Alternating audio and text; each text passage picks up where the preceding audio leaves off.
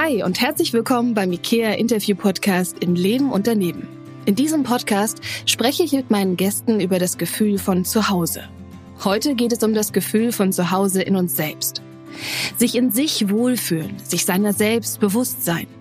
Für mich ist das der wichtigste Kern für jede Beziehung, die wir im Leben führen und für jede Situation, in der wir für uns einstehen wollen. Und wer könnte uns bei dieser Reise zu uns selbst besser unterstützen als Psychologin und Psychotherapeutin Stefanie Stahl? Die Bestseller-Autorin und Podcasterin spricht in ihrem neuen Buch darüber, wer wir sind. Der perfekte Anlass, um mit ihr heute über Selbstvertrauen und Selbstbewusstsein zu sprechen. Was bedeuten diese Worte eigentlich? Wie zeigt sich das im Alltag? Und wie finde ich zu einem gesunden Selbstvertrauen, gerade wenn ich in meiner Vergangenheit viele Verletzungen erfahren habe? Darüber will ich heute mit dir sprechen und ich freue mich, dass du hier bist, Steffi. Ja, hallo Linda, danke für die Einladung. Sehr gerne. Wie unterscheidest du denn Selbstbewusstsein Selbstvertrauen, das sind ja oft so Worte, die wir im Alltag gerne miteinander vermischen. Aber was ist eigentlich so die Definition in der Psychologie? Also in der Alltagssprache vermischt es sich sehr und ich vermische es auch häufig, weil ich das auch im Deutschen nicht besonders gut getrennt finde. Ja, ich finde das in, im Deutschen eigentlich so ein bisschen künstlich, mhm. diese Unterscheidung in der deutschen Sprache zwischen Selbstvertrauen und Selbstbewusstsein. Im Englischen ist es einfach klarer geregelt. Also wenn man self-conscious ist, dann, dann heißt das, dass man sich seiner selbst bewusst ist, in dem Sinne, dass man ein bisschen verlegen ist, weil das kennzeichnet ja immer den Zustand der Verlegenheit, dass man sich selber so wahrnimmt. Wenn man sich ganz sicher mhm. fühlt, gerät man in den Zustand der Selbstvergessenheit. Das heißt, man kann mhm. sich wirklich auf das da draußen fokussieren, sei das ein anderer Mensch, sei es ein Buch, auf das man sich konzentriert, also einfach auf die Welt da draußen oder der Tätigkeit, äh, der man gerade nachgeht. Und wenn man self-conscious ist im Englischen, also selbst sich seiner selbst bewusst, dann ist man eben unsicher.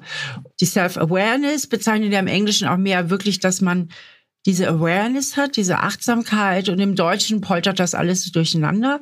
Und ich finde die Unterscheidung tatsächlich auch ein bisschen akademisch im Deutschen, ja. Mhm. Also streng mhm. genommen müsste man ja auch im Deutschen sagen, selbstbewusst sein hat damit zu tun, dass man sich seiner bewusst ist, im Guten wie im Schlechten, ja. dass man Zugang zu seinen Gefühlen hat, dass man ja sich selber wahrnimmt, sich selber spürt, während das Selbstwertgefühl eher so ein grundsätzliches Gefühl von von ich bin okay ausdrückt oder ich bin mhm. eben auch nicht okay und Selbstsicherheit sicher auch oft auf verschiedene Kontingente bezieht, ja, was weiß ich, ich bin vielleicht ganz selbstsicher, wenn ich unter meinen Freunden auf einer Party bin, aber eher unsicher, wenn ich auf einer Bühne stehe. Also das da hat man ja so verschiedene auch Kontingente, sage ich mal, mhm. oder verschiedene Bereiche, wo jeder Mensch mehr oder minder selbstsicher ist, ja.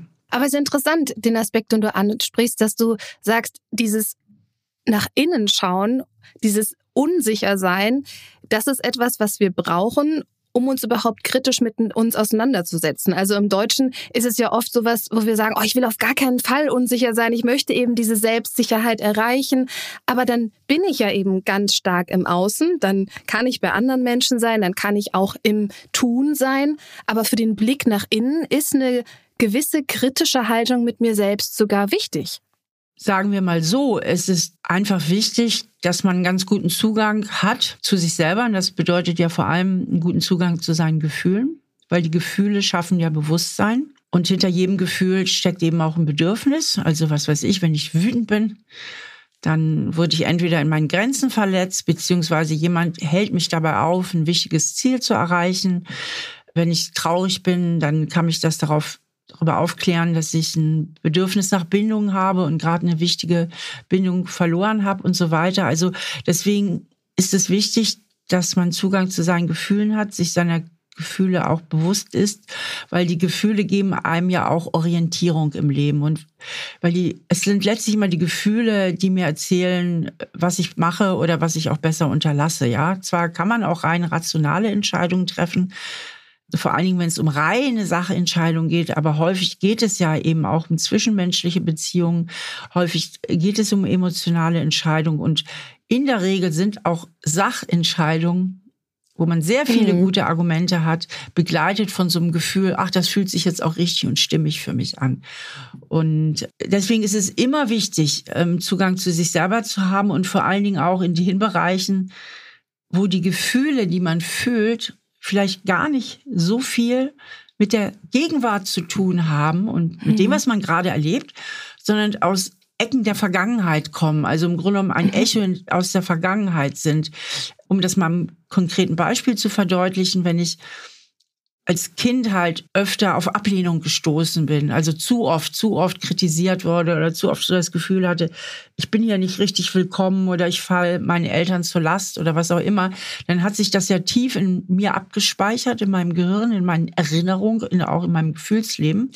Und das Gehirn berechnet ja von morgens bis abends Erwartungen, was als nächstes passiert und wie es jetzt weitergeht. Und dann ist dieses so geprägte Gehirn natürlich viel eher in der Erwartung, ich stoße vielleicht mal wieder auf Ablehnung, ich bin hier nicht willkommen, als mhm. das Gehirn des Menschen, der sich in seiner Kindheit sicher und geborgen gefühlt hat. Mhm. Und im Grunde ist es das Ziel allen psychotherapeutischen Handelns immer, dass die Betroffenen lernen, die Klienten lernen, die Vergangenheit von der Gegenwart zu unterscheiden. Ja? Mhm. Und da ist es eben so wichtig, sich mit seinen Prägungen auseinanderzusetzen und sich auch zu fragen, woher kommen denn meine Gefühle? Mhm. Was sind eigentlich meine Motive? Lebe ich eher in der Vermeidung oder eher in der Annäherung? Und sich von daher seiner selbst bewusst zu sein. Ja. Mhm. Jetzt hast du es gerade schon angesprochen. Wir alle haben eine Prägung, wir alle haben eine Geschichte, die wir in uns tragen und die dann natürlich auch beeinflusst, in welchen Situationen ich mich gerade eher sicher fühle, wo schöne Gefühle die Situation begleiten und welche Situation für mich eher unsicher ist, wo es für mich schwierig ist und wo dann auch diese herausfordernden Gefühle mit dazukommen. Wie entsteht denn unser Selbstwert? Was, was sollte man sich da angucken, um für sich ein Verständnis dafür zu bekommen, was da alles mit reinspielt? Es sind zwei Hauptfaktoren. Das eine sind unsere Gene. Es gibt Menschen, Kinder, die kommen einfach mit einem etwas robusteren Gemüt auf die Welt als andere. Es gibt, also laut wissenschaftlicher Forschung gibt es ungefähr 20 Prozent der Kinder, die haben so eine gewisse Bereitschaft zur Ängstlichkeit. Die sind mhm. sensibler, die sind leichter störbar. Äh, schneller zu erschrecken. Und das kann man auch richtig an einem Gen festmachen, ne, wenn ich es richtig in Erinnerung habe.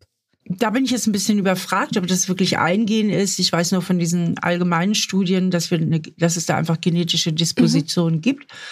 Und Kinder, und das weiß ja jeder, der mehr als ein Kind hat oder Geschwister hat, also die Eltern äh, sind vielleicht im Großen und Ganzen ähnlich oder gleich und trotzdem werden wir auch mit unterschiedlichen Temperamenten geboren. Und der andere wichtige Einflussfaktor sind, ist eben die Umwelt, in die wir hineingeboren werden. Denn gerade am Anfang unseres Lebens ist unser Gehirn noch sehr wenig verknüpft, wenig ausgebildet. Und gerade die ersten Lebensjahre entstehen unheimlich viele Verknüpfungen im Gehirn. Wir lernen auch unsere Emotionen in den ersten Lebensjahren. Mit denen werden wir auch nicht geboren. Das heißt, das Gehirn des Säuglings kann eigentlich nur zwischen Lust und Unlustgefühlen unterscheiden. Danach erfolgen Differenzierungen in verschiedene Gefühle. Also gerade in den ersten Lebensjahren, aber auch in der Pubertät und so weiter ähm, entstehen sehr, sehr viel Verknüpfung.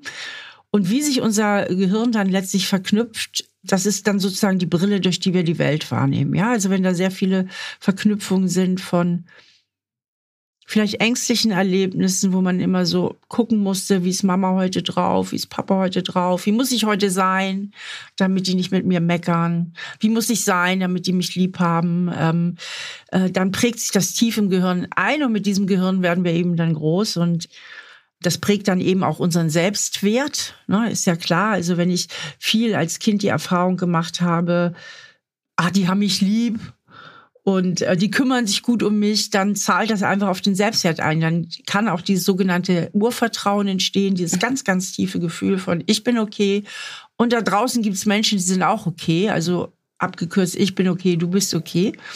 Natürlich nicht unkritisch. Auch Menschen mit Urvertrauen wissen, man kann da draußen nicht jedem vertrauen, aber sie haben die in sich angelegte grundsätzliche Bereitschaft, Menschen vertrauen zu können. Und mhm. Menschen, die jetzt sehr viel negative Erfahrungen gemacht haben, Vernachlässigung, vielleicht sogar Misshandlung, die entwickeln dieses Urvertrauen nicht. Und die haben auch nicht das Gefühl, dass sie okay sind und sie haben häufig auch nicht das Gefühl, dass die Welt da draußen okay ist. Also, dass man mhm. sich da mhm. draußen auf die Welt verlassen kann. Und das, das sagt natürlich auch sehr viel über das Selbstwertgefühl. Aber auch mal abgesehen vom Urvertrauen, ähm, man kann auch Urvertrauen haben. Und trotzdem sind ein paar Sachen später nicht so einfach in der Kindheit. Man muss sich vielleicht sehr viel anpassen oder man hat so gewisse Erlebnisse, die dann auch dazu führen können, dass man hier und da einfach äh, zu viel Zweifel hat, mhm. weil ein Begriff, den wir ja noch gar nicht jetzt erwähnt haben, ist ja auch das Selbstbild, was man so entwickelt. Und das Selbstbild, das entwickelt sich in späteren Lebensjahren, weil um ein Bild von mir zu entwickeln, brauche ich Vergleiche.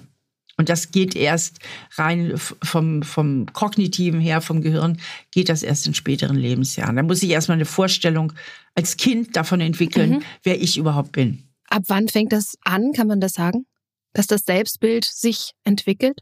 Das fängt eigentlich da an, wo das Kind so ein Gefühl dafür bekommt, das bin ich und das bin, bist du. Also so zweites, drittes, viertes Lebensjahr. Ne? Also ein Vierjähriger kann schon so unterscheiden, das habe ich gut oder schlecht gemacht, ne? oder da ist Mama jetzt zufrieden oder unzufrieden oder mhm. irgendjemand, ein anderes Kind kann vielleicht was besser als ich. Mhm. Und äh, daran aus solchen Erfahrungen äh, entwickelt sich ja auch das Selbstbild.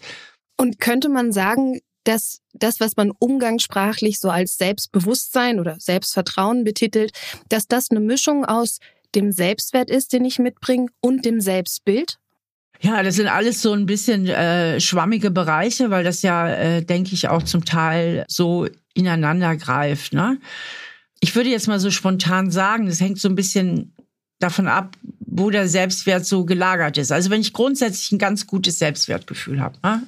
Und das manifestiert sich ja wirklich in so ganz einfachen Glaubenssätzen, wie ich bin okay, ich genüge. Ich darf so sein, wie ich bin. Ich darf auch Schwächen haben. Das ist ja ganz wichtig. Ich sage immer, Menschen, die ein gutes Selbstwertgefühl haben, unterscheiden sich von jenen, die nicht so ein gutes Selbstwertgefühl haben, dass sie sich mit ihren Schwächen akzeptieren, während die mit hm. einem angeknacksten Selbstwertgefühl immer so das Gefühl haben, sie müssen irgendwie noch besser sein und irgendwie würden sie nicht genügen und sie könnten ihre Schwächen nicht so wirklich akzeptieren. Und das Selbstbild, das schneidet da natürlich rein. Beim Selbstbild geht es so um, um so, so eine Gesamtrepräsentation äh, meiner Person. Ich kann zum Beispiel das in meinem Selbstbild integriert haben. Ich bin nicht besonders musikalisch oder ich bin äh, handwerklich nicht besonders begabt. Und trotzdem habe ich grundsätzlich das Gefühl, dass ich genüge. Mhm. Da mhm. fließen die Sachen halt ineinander. Während ich, wenn ich ein Selbstbild habe, ich bin nicht intelligent, dann wird es schon enger. Ja, das ist so eine wichtige Eigenschaft eben auch fürs Selbstwertgefühl. Ne? Wenn man grundsätzlich mhm. das Gefühl hat, ich bin dumm, dann berührt das natürlich das Selbstwertgefühl äh, im viel größeren Ausmaß, als wenn ich das Selbstbild habe, ich bin ein schlechter Autofahrer, ja. Weil es ja auch meine Wirken im Alltag die ganze Zeit beeinflusst, ne? Richtig. Und auch meine Entscheidungen halt sehr beeinflusst. Und da ist es eben sehr wichtig, dass man ein möglichst flexibles Selbstbild entwickelt versus einem statischen. Also wer ein statisches Selbstbild hat, der sagt, das ist so und das kann ich auch nicht ändern. Ich bin eben nicht intelligent genug, das kann ich nicht ändern. Dann hat man nicht so dieses Bild davon, Mensch, ich kann aber durch Fleiß und durch Lernen mich auch verbessern, auch meine Intelligenz letztlich verbessern in gewissen Bereichen. Es ist immer gut, ein flexibles Selbstbild zu pflegen. Das heißt, okay, im Moment ist es so, aber ich kann mich verändern, ich kann neue Entscheidungen treffen, ich ich kann fleißig sein, ich, ich, ich kann lernen, ich kann zu ganz neuen Ergebnissen kommen. Und da hat man auch mhm. Unheimlich tolle Versuche auch mit Schulkindern gemacht, die, wenn sie halt entsprechend gefördert wurde, und erst war so ein Stein gemeißelt, ihr seid die Doofen, ihr seid die Loser, da gibt's auch so in amerikanischen Schulen ganz schöne Experimente. Und wenn man denen ein anderes Selbstbild vermittelt hat, und da gab es so Schulmodelle, dann haben die unheimlich schnell auch zum Teil gelernt und konnten mhm. ganz tolle Sachen. Also Deswegen ist immer gut, offen zu sein dafür, ich kann mich verändern, ich kann dazulernen, ich kann auch mit Engagement und Leidenschaft sehr viel erreichen. Ich kenne das so ein bisschen unter der Terminologie Fixed und Growth Mindset. Also gehe ich davon aus, das bin ich und das lässt sich nicht verändern, das ist mein gefixtes Mindset, ne? Oder habe ich eher die Annahme, wie du sagst, ich kann lernen, ich kann mich entwickeln, ich kann wachsen und da gehören Fehler auch dazu. Die sind gar nichts Schlimmes, sondern die sind einfach ein Begleiter auf dem Prozess, dass ich immer mehr zu mir finde, immer neue Dinge ausprobieren kann und das ist völlig in Ordnung. Jetzt haben wir schon eine ganz wichtige Sache gelernt. So ein flexibles Mindset, ein flexibles Selbstbild hilft uns, um gesund wachsen zu können. Wie komme ich denn dahin? Hast du da einen Tipp, dass ich so eine Einstellung verinnerlichen kann? Ich denke, dass da die Bewusstwerdung wie in ganz, ganz vielen Veränderungsprozessen schon weitaus mehr als die Hälfte der Miete ist. Also, dass ich mich einfach mal frage, wie ist denn mein Bild äh, über mich und was habe ich denn da für Annahmen? Dann meine ich wirklich, ähm, ich bin dumm und ich kann daran nichts ändern. Ich könnte durch Lernen einen gewissen Fleiß, äh, Übung und so weiter, was alles so zu Lernprozessen gehört, äh, tatsächlich nicht meine Fähigkeiten verbessern und sich einfach dafür öffnet, für diesen Gedanken der persönlichen Weiterentwicklung. Denn häufig ist es ja so, wenn man dafür verschlossen ist, dass man schon als Kind viele Vermeidungsmotive ausgebildet hat. Das heißt, dass man als Kind eigentlich zu viele Verletzungen davon getragen hat, zu viele Beschämungserlebnisse und dass unbewusst das ganze Streben fortan, auch im Erwachsenenleben, darauf ausgerichtet ist, solche Erlebnisse zu vermeiden. Und wenn ich hohe Vermeidungsmotive habe, dann behindere ich mich oft in der persönlichen Weiterentwicklung, weil mein Ziel ist ja nicht die Annäherung, also die Alternative wären Annäherungsziele. Also mein Ziel ist nicht vielleicht die nächste Beförderung zu erreichen oder mich beruflich weiterzuentwickeln und dafür auch in Kauf zu nehmen, dass ich Herausforderungen bewältigen muss, sondern mein Ziel ist einfach nur, möglichst nicht verletzt zu werden und möglichst keine Beschämungserlebnisse zu erleben. Das heißt, ich entscheide mich vielleicht dafür, ich bleibe lieber auf meinem Level der beruflichen Sicherheit, das ich jetzt erreicht habe, strebe aber nicht weiter nach vorne, weil zum Beispiel eine Führungsposition, da wäre ich viel zu exponiert. Und wenn ich da einen Fehler mache, dann das wäre so beschämend. Ne? Also ich traue mir das nicht zu und möchte einfach gewisse Situationen vermeiden, in denen ich Fehler machen könnte und dafür zur Rechenschaft gezogen werde. Werde. Ja, also viele Menschen leben unbewusst ihr Leben eben in der Vermeidung. Und wenn ich sage, ich möchte mich jetzt daran tasten, mir ein Annäherungsziel zu setzen. Ich traue mich aber noch nicht direkt mit meiner beruflichen Karriere zu beginnen, sondern möchte erstmal so ein bisschen für mich da reinkommen. Was wären da Möglichkeiten, das überhaupt erstmal zu spüren, was ein Annäherungsziel ist und wie ich da rangehen kann? Ich mache das mal ein konkreten Beispiel deutlich. Das hilft ja immer am meisten. Viele Menschen oder fast jeder kennt in gewissen Situationen auch soziale Ängste. Ne? Dass man einfach Angst hat, was weiß ich, auf eine Party zu gehen, wo man wenig Menschen kennt. Dass man Angst hat, einen Vortrag zu halten. Dass man Angst hat, eine bestimmte Person, die man interessant findet oder in die man sogar verliebt ist, anzusprechen. Und dahinter verbirgt sich immer die Angst vor Ablehnung und die Angst vor dem Versagen. Die Angst ist nicht immer ein guter Berater weil unser Angstzentrum, also die Amygdala, das Gefühlszentrum, ist im Grunde genommen so gesehen unheimlich naiv und arbeitet auch mit primitiven Mitteln. Also die ist wie so ein innerer Wächter, die will einen immer nur beschützen, beschützen und schreit lauter rum, tu das nicht, tu das nicht und mach auch dies nicht. Du könntest dir wehtun, du könntest verletzt werden. Und deswegen ist es immer ganz gut, eben sich auch nicht so 100 Prozent mit seiner Angststimme zu identifizieren. Also jedes Wort, was die einem ins Ohr flüstert, dem jeden Wort zu glauben, sondern so einen kleinen inneren Abstand zu nehmen und mal versuchen, das einfach auch mal vom rationalen Standpunkt aus zu bewerten, also einfach mal von der Vernunft aus zu bewerten. Was kann mir denn jetzt wirklich passieren? Sehe ich denn wirklich so schlimm aus, wenn ich jetzt alleine auf eine Party gehe, dass alle schon den Luft anhalten, wenn ich den Raum betrete und sagen, was ist das denn für eine, ja? Was, was spricht denn überhaupt dagegen, mich sympathisch zu finden, wenn ich nett bin und aufgeschlossen bin, ja? Also, wenn ich freundlich bin zu den Leuten und mich auch für andere interessiere, ja? Das ist immer die beste Möglichkeit, selber interessant zu sein, dass man sich für andere interessiert. Also einfach auch mal so eine Bestandsaufnahme zu machen und sich ein bisschen mehr mit der Vernunftsstimme zu verbünden.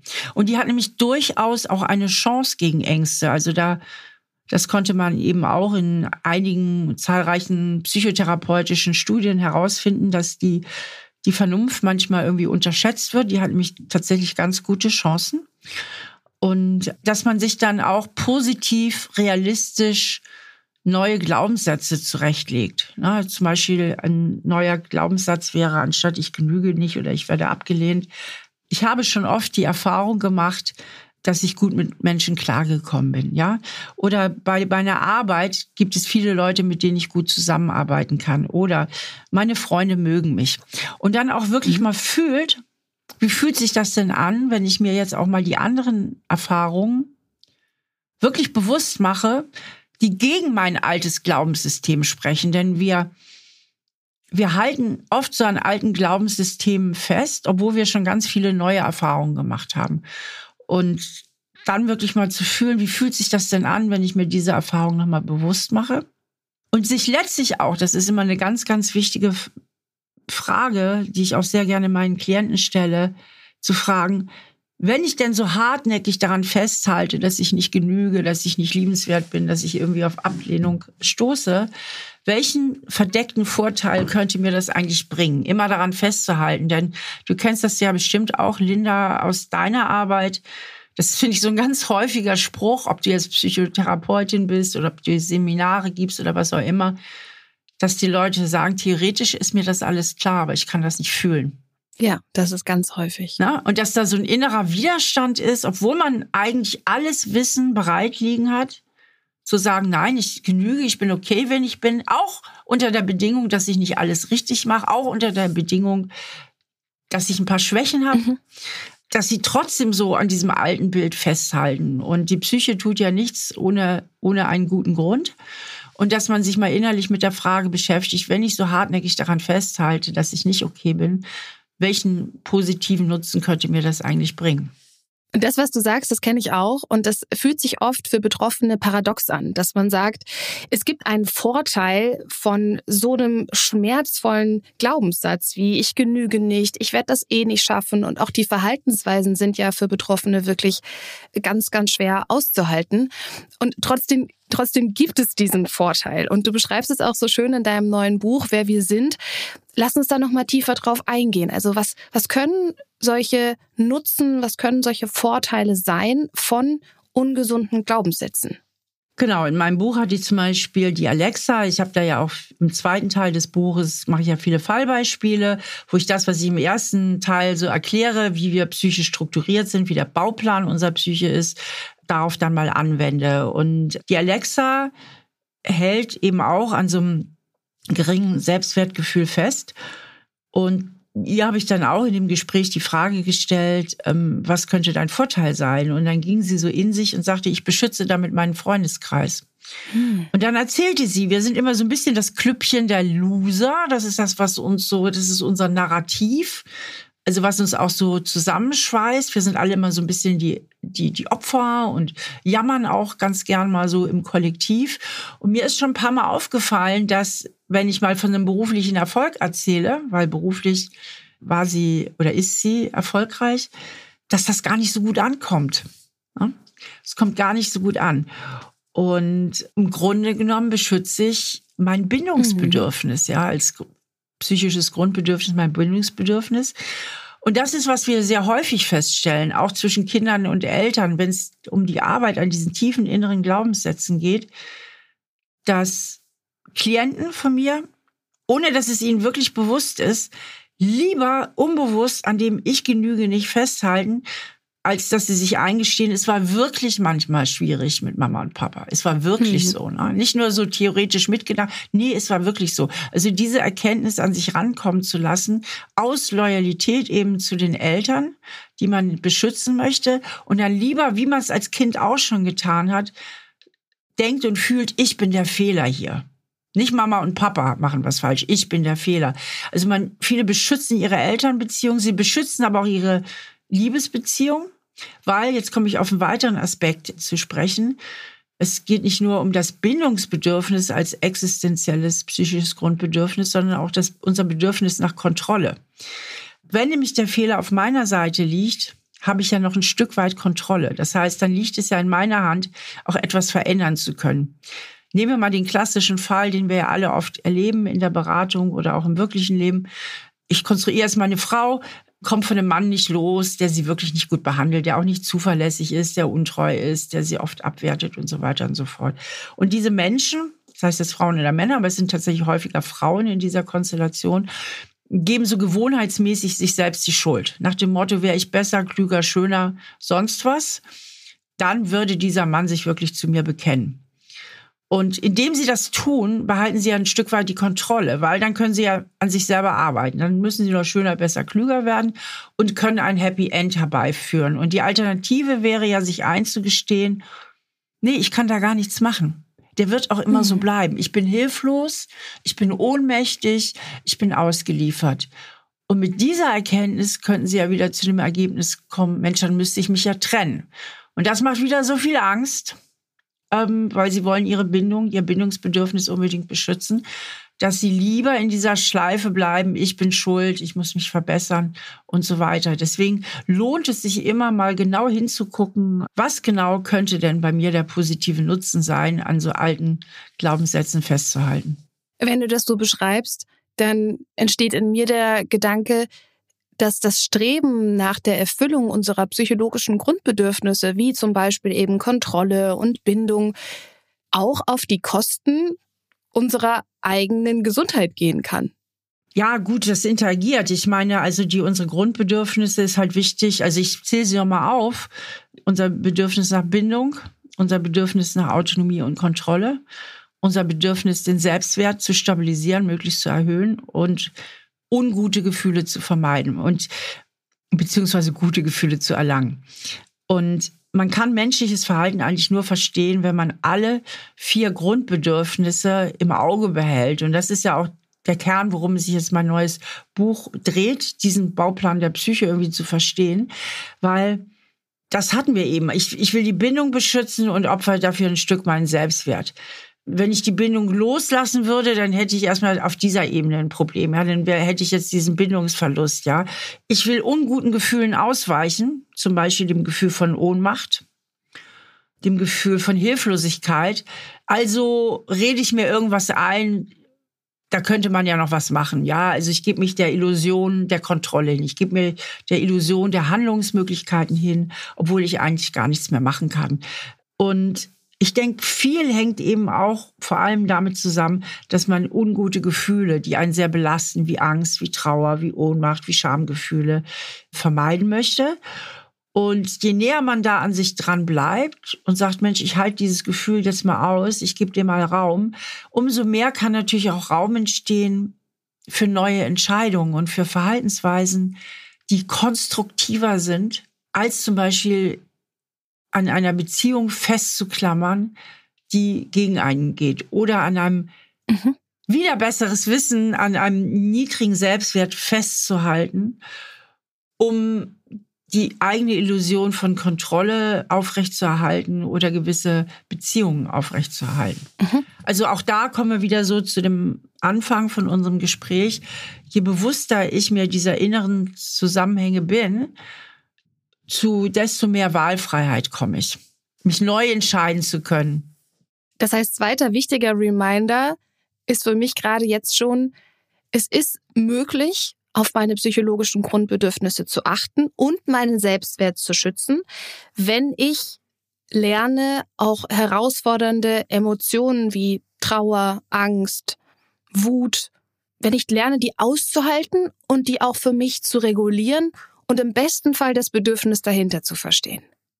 Richtig, wenn ich verstehe, hier ist eine Riesenohnmacht in Bezug auf eine bestimmte Beziehung und mein Bedürfnis ist natürlich, diese Ohnmacht nicht zu verspüren, weil ich möchte ja auf Beziehungen Einfluss nehmen können. Ich möchte Beziehungen mitgestalten können. Vor allen Dingen möchte ich, dass ich das bekomme, was ich mir wünsche. Dass ich das da draußen bekomme, was ich erwarte. Und also ich möchte, ich wünsche mir, diesen Menschen an mich zu binden. Und ähm, ich merke, das gelingt mir aber überhaupt nicht. Und ich merke, da ist eine, eine ganz große Ohnmacht. Also anstatt weiter an dieser Kontrollillusion festzuhalten, sich mal mit dieser Ohnmacht zu beschäftigen und dann vielleicht herauszufinden, Mensch, diese Ohnmacht ist ein altes Gefühl in mir. Das kenne ich eigentlich schon lange. Und eigentlich inszeniere ich hier wieder etwas, was ich schon aus meiner Kindheit kenne, nämlich, dass ich immer der Liebe hinterherlaufe. Weil das ist für mich irgendwo auch ein vertrautes Terrain. Da weiß ich, wie es geht. Ich weiß, wie ich mich da verhalten muss. Während ein ganz unvertrautes Terrain wäre, mich an einen Menschen zu binden, der mich auch will, der mir Sicherheit geben kann. Weil dann müsste ich ja plötzlich vertrauen. Und Vertrauen ist so ein Gefühl, das habe ich nicht gelernt. Ne? Also hm. Vertrauen wäre jetzt was ganz Neues. Also indem man nah an sich dran bleibt, kann man sich selber aufschlüsseln. Und in der Psychologie ist es ja genauso wie in der Medizin die Diagnose kommt vor der Behandlung. Das heißt, ich muss erstmal verstehen, äh, was ist eigentlich sozusagen meine Diagnose? Woran hapert es denn bei mir? Und das mhm. kann ich am besten, indem ich nah an mir dran bleibe. Was mich wieder zu meinem Lieblingssatz führt, Gewohntes schlägt Gesundes, also das Richtig. gewohnte Muster. Und das kann eben auch für mich total toxisch und ungesund sein. Das wird mich in diesen Verhaltensmustern binden, so wie du das eben beschrieben hast, dass ich zum Beispiel in der Liebe hinterherlaufe, weil ich das eben so aus meiner Kindheit kenne. Und erst wenn ich mir das eingestehe, dann habe ich die Möglichkeit, dieses gewohnte Verhaltensmuster aufzubrechen und mich langsam an diese neuen Gefühle ranzutasten, die natürlich super neu sind und wo unser ganzes Inneres erstmal auch in den Widerstand geht, weil Neues ist immer unkontrollierbar. Das, das fühlt sich irgendwie nicht greifbar an. Und da äh, finde ich eben schön, was du vorhin erklärt hast, sich so kleine Annäherungsziele zu setzen, um überhaupt erstmal für sich wieder ein Vertrauen aufzubauen, dass man an sich selber merkt, hey, ich kann diesen Weg gehen, auch wenn der für mich neu ist. Aber ich mache kleine Baby-Steps und ich bekomme positives Feedback, was mich dann auch stärkt, zum Beispiel eben so einen neuen, gesunden Glaubenssatz für mich immer mehr aufzubauen. Ja, du hast da eben zwei Sachen gesagt, die ich super wichtig finde. Das eine ist eben dieses Neue und da habe ich ja erstmal keine Kontrolle, weil wenn ich keine Kontrolle habe, habe ich Angst. Und deswegen macht Neues eben auch oft Angst. Das ist eben ganz, ganz wichtig, dass uns neues Verhalten, neue Gewohnheiten auch zu etablieren, auch ein Stück weit Angst machen. Und das andere, was du gesagt hast, dieses Step by Step. Und da finde ich das Bild immer so schön, ich glaube, es war in der unendlichen Geschichte. Ich kann es aber falsch zitieren. Auf jeden Fall gibt es ein Bild in einer von Michael Endes Romanen. Da gibt es so einen Straßenfeger und Momo, Momo, nee, Momo, ist das in der unendlichen Geschichte? Ist unendliche Geschichte. Nee, Momo ist was Eigenes, aber ich kenne auf jeden Fall Momo. So, Momo fragt den Straßenfeger und der hat eine unendlich lange Straße zu fegen. Also die Straße hört einfach nicht auf. Und dann fragt sie ihn, sag mal, wie machst du das? Und er sagte, ist doch ganz einfach, ich setze einen Schritt nach den anderen. Das finde ich ein ganz, ganz schönes Bild, auch um neue Verhaltensweisen sich anzutrainieren, einfach einen Schritt nach dem anderen zu setzen. Ja, und ich denke jetzt nochmal, man hat vielleicht Angst, unter Leute zu gehen oder Angst, auf die Party zu gehen, dass man vielleicht mit kleineren Gesellschaften anfängt oder jemand mal einlädt, also dass man so Step by Step macht und einfach übt oder übt mal ein bisschen Smalltalk mit einer Kollegin, Genau, und sich dann immer weiter so herantastet. Und mit diesen kleinen Erfolgserlebnissen lernt das Gehirn ja, ich kann es schaffen. Ich kann Situationen bewältigen und das macht dann ja auch wieder Mut für die nächste Situation. Also ich kann da aus persönlicher ähm, Sache erzählen. Ich schreibe jetzt schon lange Bücher ich war ja nicht immer so erfolgreich wie heute. Also diesen Riesenerfolg, den habe ich mir ja über viele Jahre erarbeitet und aufgebaut. Und meine ersten Lesungen früher, da waren dann vielleicht manchmal, ich glaube, die kleinste waren, da waren mal zehn Leute oder so. Und selbst das hat mich gestresst. Oder ich, ich wusste, da sitzen jetzt 20 Leute vor mir und ich muss vor denen sprechen.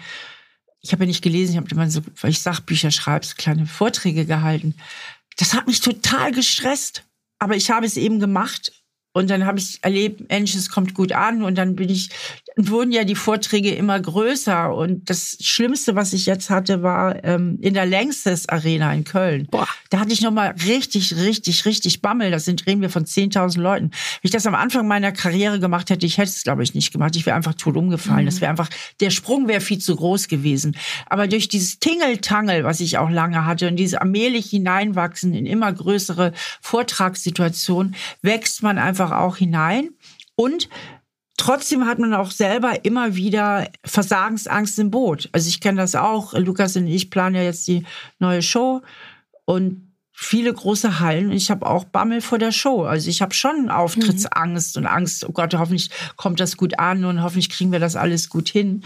Aber ich sage immer zu meinen Klienten, man kann auch mit Angst in ein Flugzeug steigen. Man kann auch mit Angst auf eine Party gehen. Man kann auch mit Angst auf eine Bühne gehen. Also die, die Angst sollte nicht, es sei denn, es gibt definierbare Gründe, die auch der Verstand sagt, ähm, die sollte nicht handlungsleitend sein so eine gesunde Angst, die hilft mir in dem Moment vielleicht auch nochmal alles durchzuchecken und sehr aufmerksam zu Richtig. sein und ein bisschen vorsichtig zu sein. Und das ist ja was für so eine herausfordernde Situation, das gar nicht so schlecht sein muss. Genau, die motiviert eben auch, sich gut vorzubereiten. Ja, das mhm. nicht zu sehr auf die leichte Schulter zu nehmen, also sich gut vorzubereiten und auf der Bühne eben auch so eine leichte Aufgeregtheit macht einen auch sehr angeschaltet. Also hängt auch ganz viel von der eigenen Bewertung ab. Habe ich Angst vor der Angst oder habe ich sie für mich als einen Begleiter akzeptiert, der mir sogar oft hilft? Eine Sache, die ich an deinem Bild von Momo so schön fand, ist die Unendlichkeit rauszunehmen und auch wieder greifbar und kontrollierbar zu machen. Und das schließt jetzt so ein bisschen den Kreis, dass wir zwar wissen, ich werde von diesen vier psychologischen Grundbedürfnissen gesteuert und es kann auch sein, dass diese Automatismen, die in mir funktionieren, mir gar nicht immer gut tun. Aber auf der anderen Seite, wenn ich das eben weiß, okay, Kontrollierbarkeit ist etwas, was für den Menschen, für die Psyche extrem wichtig ist, kann ich das auch in Situationen wie dieser für mich sinnvoll anwenden, indem ich nämlich sage, es ist nicht die unendliche Straße, es ist nicht das, oh mein Gott, ich bin so unsicher und ich werde das alles niemals schaffen, sondern ich breche das alles und niemals runter auf. Ich mache das jetzt mal an der nächsten Party. Ich versuche das genau. jetzt mal beim nächsten Geburtstag. Und das finde ich so schön. Ne? In dem Moment bekommst du einen konkreten Handlungsplan, wo du sagst, ich kümmere mich jetzt mal nur um den ersten Schritt und ich definiere auch, wie dieser erste Schritt aussieht. Und damit ist es für die Psyche wieder greifbar. Richtig, weil es überschaubar wird und die, die Aufgabe einfach überschaubar wird. Wenn ich jetzt mich auf den Weg gemacht habe, dass ich sage, ich möchte meinen Selbstwert heilen, ich möchte mich wirklich ja mit meinen schwierigen Gefühlen auseinandersetzen. Ich habe vielleicht auch Psychotherapie oder Coaching in Anspruch genommen, dass ich mich einfach besser verstehe. Was würdest du sagen, woran erkenne ich das, dass ich da für mich auf einem guten Weg bin? Also was könnte sich im Alltag verändern? Was könnte sich vielleicht in Beziehungen zu anderen Menschen ändern? Also ich sage immer, Psychotherapie oder Coaching, es muss eigentlich relativ schnell irgendwas passieren und sei es einfach nur, dass man auch gute Einsichten hat, ne? Und zwar auch schon in den ersten Gesprächen, dass man so Aha-Erlebnisse bekommt, sagt, ja, stimmt eigentlich, ja, so ist das. Und diese Aha-Erlebnisse, das ist schon mal ein ganz guter Hinweis. Hier verändert sich was. Ich, mir werden Sachen klarer, ich, mir, mir werden Sachen bewusster, die mir vorher gar nicht so bewusst waren. Und äh, meine Erfahrung als Psychotherapeutin ist, dass häufig, sehr häufig ein sehr enger Zusammenhang ist zwischen jemand wird sich etwas bewusst und jemand verändert auch was. Denn in dem Moment, wo mir klar ist, wo eigentlich der Hase im Pfeffer liegt, habe ich natürlich einen viel besseren Anpack, ne? was ich tun kann. Wenn aber die Probleme und das ist ja oft so irgendwie so diffus sind und so an so so unterschwellig ja und gar nicht so richtig mein Bewusstsein verfügbar, dann weiß ich auch gar nicht so richtig, äh, wo ich ansetzen soll. Und je klarer mir die Sachen werden, desto klarere Ansatzpunkte habe ich eben auch. Und dann fange ich eben an, gewisse Sachen anders zu sehen, anders zu bewerten, denn viel hängt ja auch mit der eigenen Wahrnehmung zusammen, also wie man die Dinge wahrnimmt. Und wenn ich in einen Raum reingehe, um bei unserem schönen Beispiel zu bleiben, und ich nehme wahr, da sind jetzt viele potenzielle, also Menschen, die mich potenziell verletzen können, die mich potenziell ablehnen können, reagiere ich natürlich anders, als wenn ich einen Raum betrete und sage, das sind jetzt alles erstmal Mitmenschen. Die haben auch ihre Probleme, die finden sich auch nicht immer perfekt. Und äh, davon ausgehe, dass Wohlwollen da ist. Ich bin wohlwollend, die sind wohlwollend. Und dann habe ich eine völlig andere Wahrnehmung der Situation, obwohl die Situation objektiv immer noch dieselbe ist. Und das ist ja auch etwas, woran wir Psychotherapeuten sehr viel arbeiten mit unseren Klienten und Klienten, diese Wahrnehmung zu hinterfragen oder die Wahrnehmung eben zu verändern. Und dann folgen halt auch oft die ersten Schritte. Und mein Steffi Stahl-Mantra lautet ja immer ertappen und umschalten.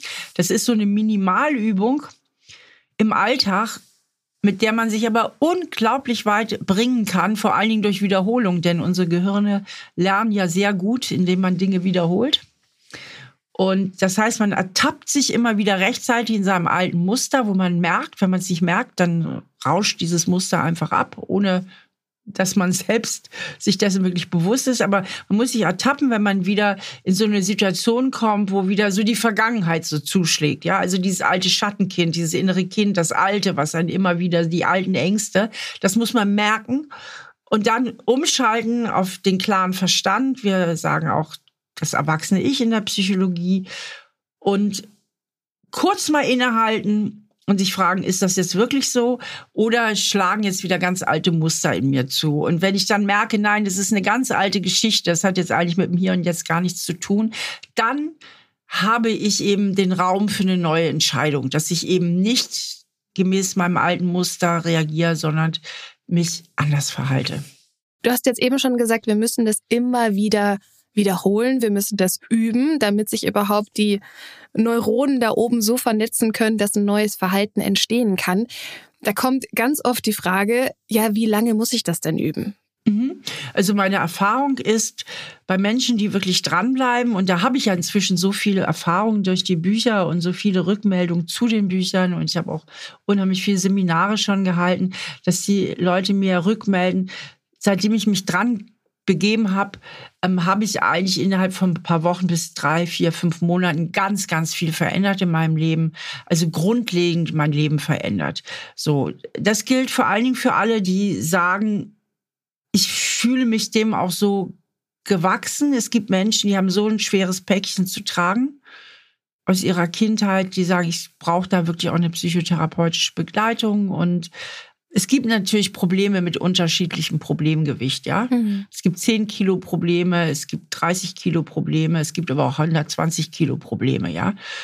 Und äh, ist ja klar, ähm, Probleme mit einem leichten Problemgewicht oder mittleren Problemgewicht sind in der Regel äh, leichter anpackbar als Probleme mit einem ganz schweren Problemgewicht. Aber auch mhm. da gibt es keine Regel. Also, weil auch da habe ich tatsächlich schon öfter die Rückmeldung gehabt von Menschen, die für sich sagen würden, ich ähm, bin schon ziemlich traumatisiert, die mir geschrieben haben oder ich lese es in den Kritiken im Internet, dass sie mit der Arbeit mit meinen Konzepten auch sehr viel weitergekommen sind.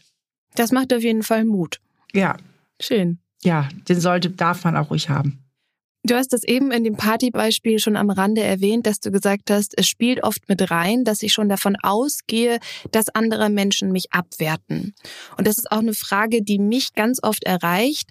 So dieses, wie schalte ich denn aus, dass ich Angst davor habe, was andere von mir denken, weil viele schon erkannt haben, so, ja, das ist was, was mich unsicher macht, aber ich komme nicht dahin, was du eben vorgeschlagen hast, wirklich zu glauben, dass Menschen mir mit Wohlwollen begegnen könnten? Ja, das sind ja immer diese Projektionen. Also wenn ich mir selber nicht mit Wohlwollen begegne, weil ich im tiefsten Inneren das Gefühl habe, ich bin nicht okay, dann nehme ich diesen Gedanken, projiziere ihn in die Köpfe meines Gegenübers oder in den Kopf meines Gegenübers und hole ihn mir von dort aus wieder zurück. Das sind ja alles nur reine gedankliche Prozesse. Wir reden ja noch nicht von einer Handlung in der Wirklichkeit. Also ich kann jemandem gegenüber sitzen und nichts passiert und ich denke, du denkst jetzt über mich. So, das sind ja die Prozesse. Das heißt aber auch, dass ich meinen Wert in deine Hände lege. Wenn es mir so wichtig ist, Linda, was du über mich denkst und ob du mich gut findest oder nicht, dann lege ich meinen Selbstwert in deine Hände. Also du bist die Regentin über meinen Selbstwert. Jetzt nehmen wir mal an, da ist aber nicht nur eine Linda, sind noch 16 weitere Leute im Raum. Und alle haben darüber zu entscheiden, was ich wert bin. Und alle haben aber auch unterschiedliche Maßstäbe, ja.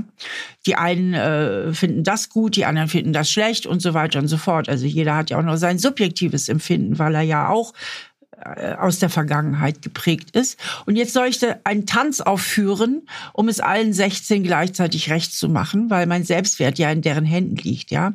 Das wird ganz schön kompliziert. Ja, und wenn man sich das wirklich mal so bewusst macht, dass man mit diesem Denken den eigenen Wert in die Hände des Gegenüber legt, dann finde ich, kommt man der Idee doch einen Riesenschritt näher zu sagen, nein, mein Wert liegt in meiner Hand. Und dann die Frage, wie kann ich dir am besten gefallen, durch die Frage zu ersetzen, was finde ich denn persönlich sinnvoll?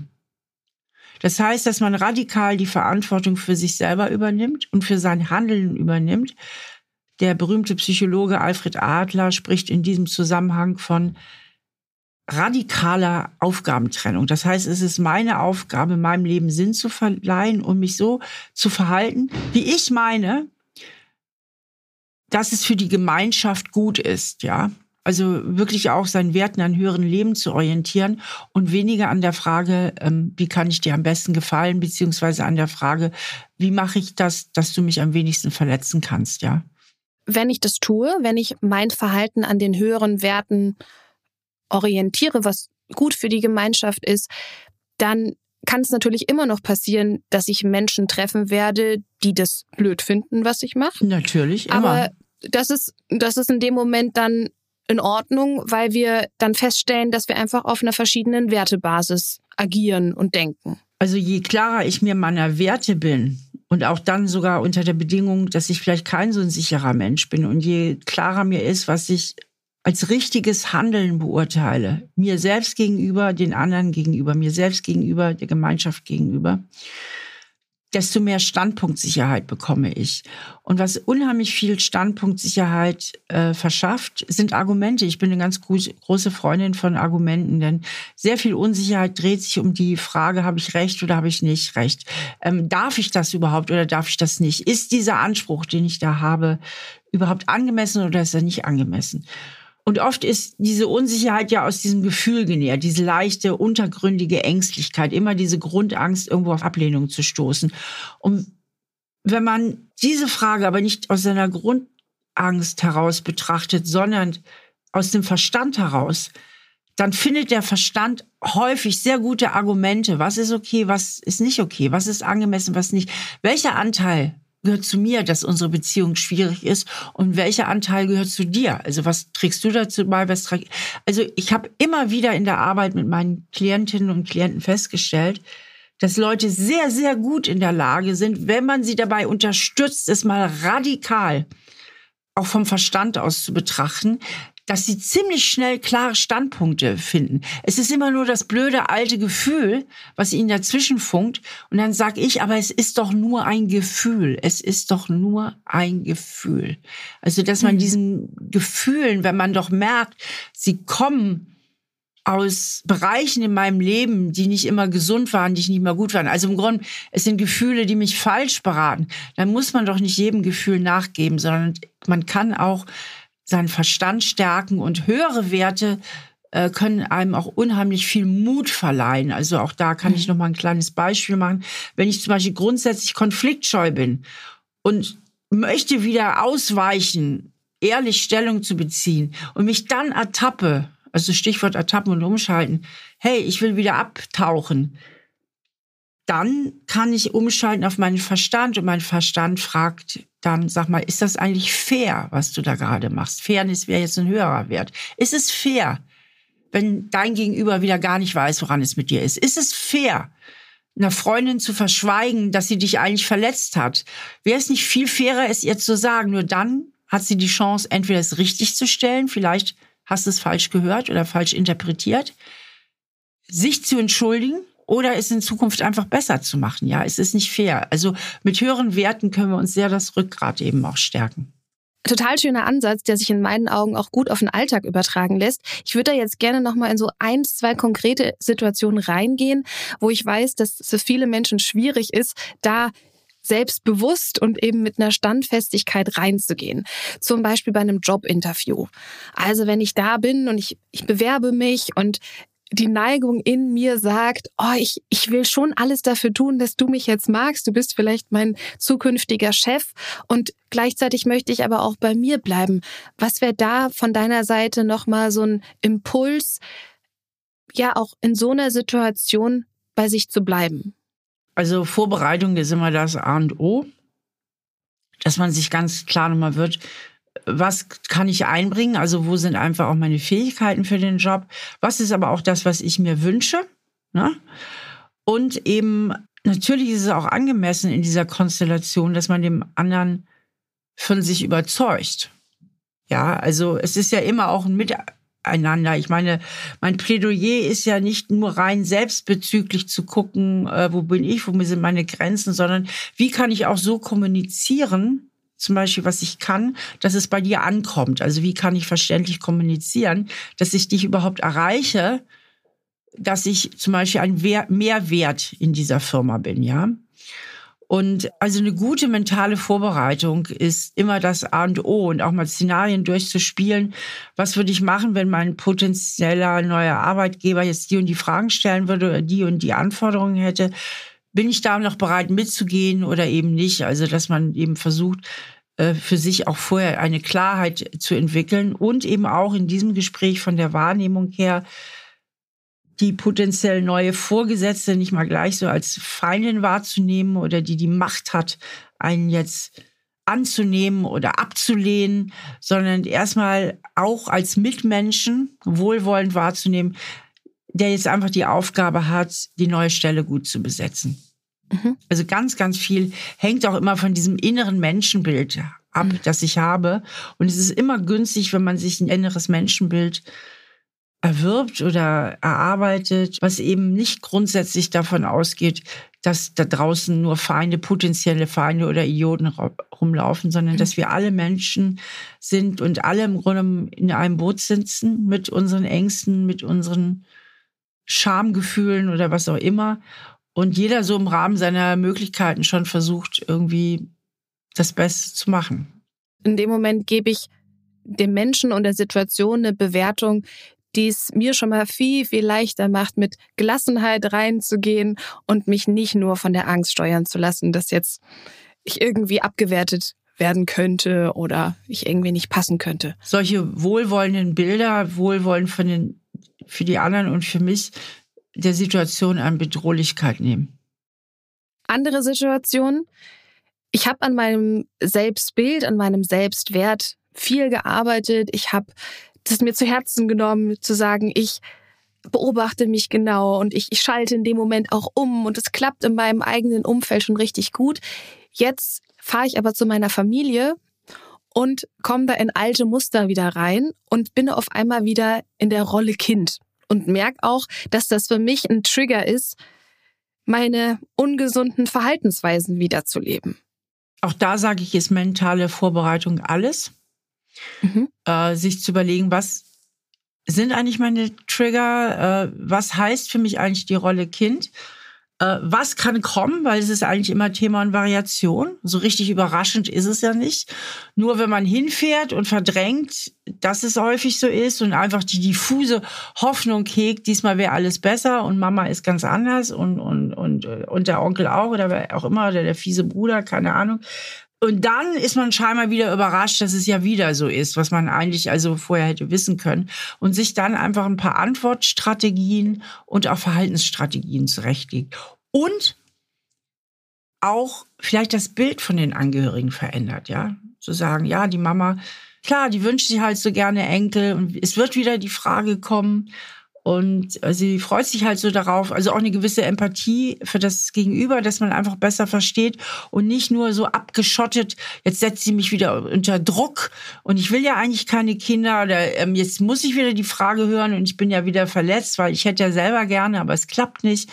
Und einfach zu gucken, wie gehe ich damit um und wie finde ich vielleicht mal ganz andere Wege der Kommunikation oder manchmal auch nur Antwortstrategien, wenn mhm. Situationen sowieso sehr schwierig sind und mein Gegenüber kann auch nicht gut äh, reflektieren, dass ich mir einfach mal so ein paar nette, vielleicht auch ein bisschen humorvolle Standardantworten zurechtlege.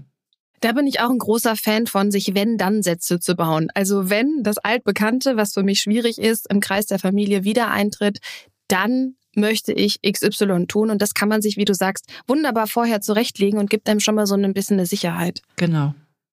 Dankeschön. Lass uns noch mal zusammenfassen. Du hast so viele Tipps jetzt in der letzten Stunde uns äh, bereitgestellt, mit uns geteilt. Was kann ich also alles tun, wenn ich an meinem Selbstwert arbeiten will, wenn ich für mich ein gesundes Selbstvertrauen aufbauen kann. Wir haben damit angefangen zu sagen, erstmal verstehen, woher kommt's. Also was ist dann meiner Kindheit passiert? Was bringe ich für eine Prägung mit? Und was ist auch so der Ursprungsschmerz eigentlich mal gewesen? Richtig, also dass man so äh, seine Prägung erkennt, seine Matrix. Genau. Dann hast du gesagt, Annäherungsziele statt Vermeidungsziele mhm. setzen. Mhm. Also mal bewusst darauf zu achten, wie gehe ich durchs Leben, wo versuche ich mich eigentlich äh, nur vor Veränderungen zu schützen und wo traue ich mich aktiv auch mal zu sagen, hier möchte ich hin zu etwas Bestimmtem. Richtig. Das kleine Partybeispiel. Dann hast du gesagt, immer wieder üben. Und mhm. zwar mit deinem schönen Satz, Ertappen, ertappen und, und umschalten. umschalten. Genau. Genau. Ertappen und umschalten kann man sich richtig gut merken das immer wieder am Alltag machen, was natürlich voraussetzt, dass ich auch überhaupt bei mir bin, dass ich ein Bewusstsein für mich habe. Das hast du ganz am Anfang gesagt. Also ich muss bei mir sein. Ich muss mich selber spüren können, die Gefühle spüren können. Dann ist so ein Prozess auf jeden Fall viel leichter. Das heißt, dass ich eben auch einen Zugang zu meinen Gefühlen finde und denen auch mal Raum gebe. Mhm, genau. Das ist natürlich auch ein Prozess, aber für vieles hilfreich, wenn man sagt, ich möchte an mir arbeiten. Wir haben davon gesprochen, dass es wichtig ist, den Vorteil hinter dysfunktionalen Glaubenssätzen und Verhaltensweisen zu erkennen. Du hast von deinem neuen Buch gesprochen, wo auch die Fallbeispiele drin sind mit Alexa, die von sich glaubt, ich bin nicht genug. Und da kann es wirklich Vorteile geben, die die Psyche motivieren, so weiterzumachen. Genau und den Selbstwert eben in der eigenen Hand zu behalten. Ne? Und nicht ständig meinen Selbstwert mir spiegeln zu lassen durch meine um Umwelt, sondern zu sagen, ich bin dafür verantwortlich und die Frage, wie kann ich dir gefallen, durch die Frage, was ist sinnvoll zu ersetzen. Mm, ganz schön, genau. Und auch in dem Moment sich die, die höheren Werte als Maßstab zu setzen, was für mich auch wieder so ein Appell an den Verstand ist. Also ne, die Fairness in den Vordergrund zu stellen oder eben das Wohl der Gemeinschaft in den Vordergrund zu stellen. Und in dem Moment rücken so die eigenen Gefühle oft ein bisschen in den Hintergrund. Genau, weil höhere Werte lassen mich häufig über mich selbst hinauswachsen. Schön gesagt. Schöne Abschlussworte. Dankeschön, Steffi. Danke dir, Linda, für deine tollen Fragen und dass du immer so gut mitdenkst. War ein super Gespräch. Fand ich auch. Komplex an einigen Stellen. Ich hoffe, ihr da draußen habt auf jeden Fall alle für euch Impulse mitgenommen, die ihr ausprobieren könnt. Und vieles kann man auch nochmal nachlesen, wenn es vielleicht heute ein bisschen schnell gegangen ist. Ich freue mich auf jeden Fall, dass ihr wieder mit dabei wart. Und wenn ihr keine Folge mehr verpassen wollt, dann abonniert diesen Podcast gerne bei Spotify, Deezer und überall, wo es Podcasts gibt. Und lasst uns gerne eine Bewertung bei Apple Music da.